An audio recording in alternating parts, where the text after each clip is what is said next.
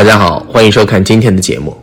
人这一生难逃生老病死，一个人的年龄大了，身体将一天不如一天，多多少少会有些毛病。虽然目前的科技发达，但也难逃去世。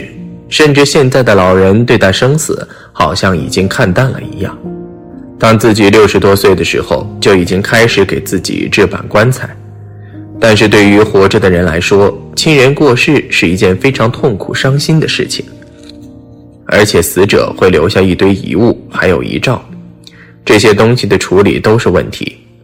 遗物大部分要烧掉，但是遗照的摆放也要时刻注意。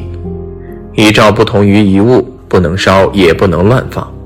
遗照的摆放对风水的影响很大。下面大佬就给大家具体讲讲关于遗物和遗照的风水讲究。一、遗物的风水讲究：一、焚烧销毁。逝者的遗物如果只是一些不值钱的东西，或是没有什么用的东西，也没有后人想要保管的话，那就可以直接进行焚烧和销毁。千万不要随便找个空地生一堆火就直接开始焚烧，一定要寻求专业人士的帮助，否则会带来很多不良的后果。一是会对环境造成污染，不管是产生的气体，还是焚烧之后的残渣。都会污染到大气、土壤以及水源。二是容易引发安全隐患，尤其是住在山林地区或是遇到大风天气，很有可能引发严重的火灾。三是对逝者的不敬，既然是亲人朋友生前使用的东西，如果过于草率的焚烧处理，可能会引起对方的不满和伤心，容易给自身带来很多不必要的麻烦。严重的话，甚至会让健康运势大为损伤，出现各种疾病。但是有些东西也不能烧，比如下面这三样就不能烧：一、旧床，床是和逝者朝夕相伴的东西，且逝者大都是卧床休息。但在我国传统文化中，家中有人去世，没人烧床。不烧床是因古时候床是重要的生活物资，价格昂贵，打造床要耗费时间精力。皇宫贵族家床大都由能工巧匠设计，由名贵木种制作而成，价值非常昂贵。即使拥有极高财富，也没人在家里老人去世时烧床。除此以外，我国民间说法是，逝者离开人世要过奈何，床重量太重，背床就不能过奈何。不管是古时候还是现代社会，床是家庭中的有机组成。是能循环利用的物品。家里老人去世，把床清洗或者放置在阳光下暴晒，使床上的病菌自然消失，床就能正常使用。烧床是铺张浪费的体现，要坚决制止烧床行为。孝顺和勤俭节约都是中华民族的传统美德。二、收藏品，现实生活中常能看到。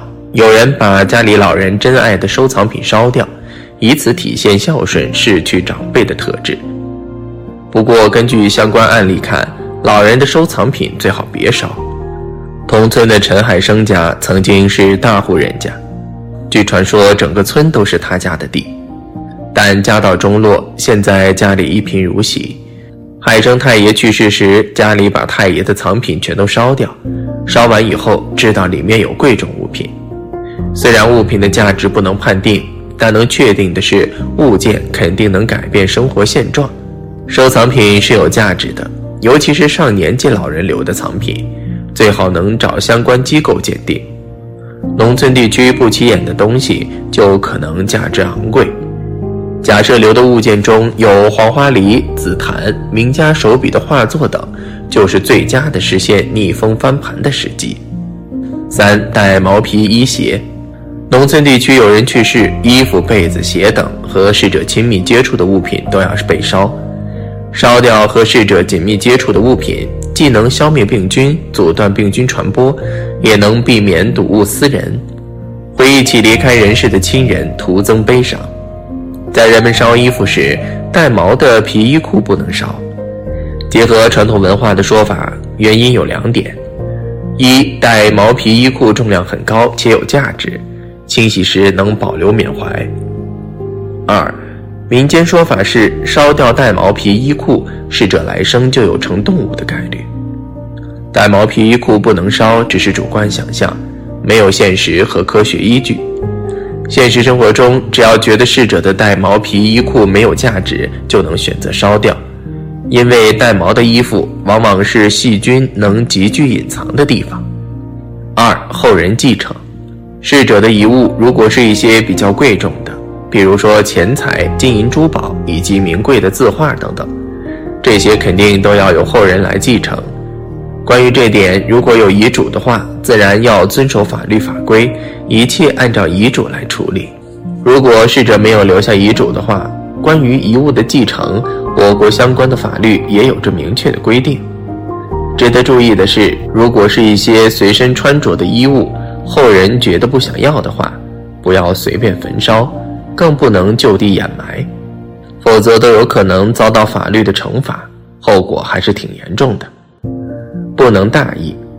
如果后人对逝者感情眷恋特别深，想要留有念想的话，也可以直接将其贴身使用的东西继续传承使用下来。但是需要注意的是，使用之前最好进行仔细的擦洗和消毒，这样才能彻底去除物体上残存的晦气。三、妥善保管。很多时候，后人对于逝去的亲人朋友，内心都是十分悲伤的。希望能够将其遗物妥善保管下来，仿佛这样还能体会到逝者曾经存在过。否则，销毁了一切遗物之后，就感觉这人消失的特别彻底。尤其是对于后世之人来说，连个纪念和念想的东西都没有。所以说，可以将逝者的遗物进行妥善保管，一定要收拾得干干净净，放在比较干燥通风的储物柜里，还要定期去打扫，防止有虫子。等到天气好的时候，还可以把遗物拿出来，放到外面见见太阳，这样会让其气场和运势都得到相应的提升。但是需要注意的是，如果逝者的死因是严重的传染病，那遗物肯定要立即销毁，不能保存下来。事实上，对于逝去的亲人表达哀思的方法有很多种，比如说清明节扫墓，会打扫逝者的坟墓，还会烧纸钱。有钱的人家甚至还会请人来做专门的法事。二、遗照的风水讲究：一、不能挂在家中超过一年。一般亲人去世后会在家中挂一年，以表示思念和伤痛，这是人之常情。但是超过一年后就应该及时取下，因为遗照毕竟是遗照，如果家中有小孩，会吓到孩子，对小孩子品格的形成会产生很大的影响。让小孩子胆小，可以说影响小孩子的一生，会很严重的打击孩子幼小的心。二，不能摆放在显眼的地方，摆放在显眼的地方会影响家的风水，因为一直沉浸在失去亲人的悲痛中，看上去只是一蹶不振，但是更严重的是你的内心根本就不想重新开始，是一种逃避，这是万万不可的。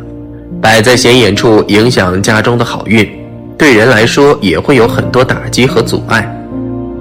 三不能放在门后，一来门的象征意义不是那么简单的，门是一切好运的起始地。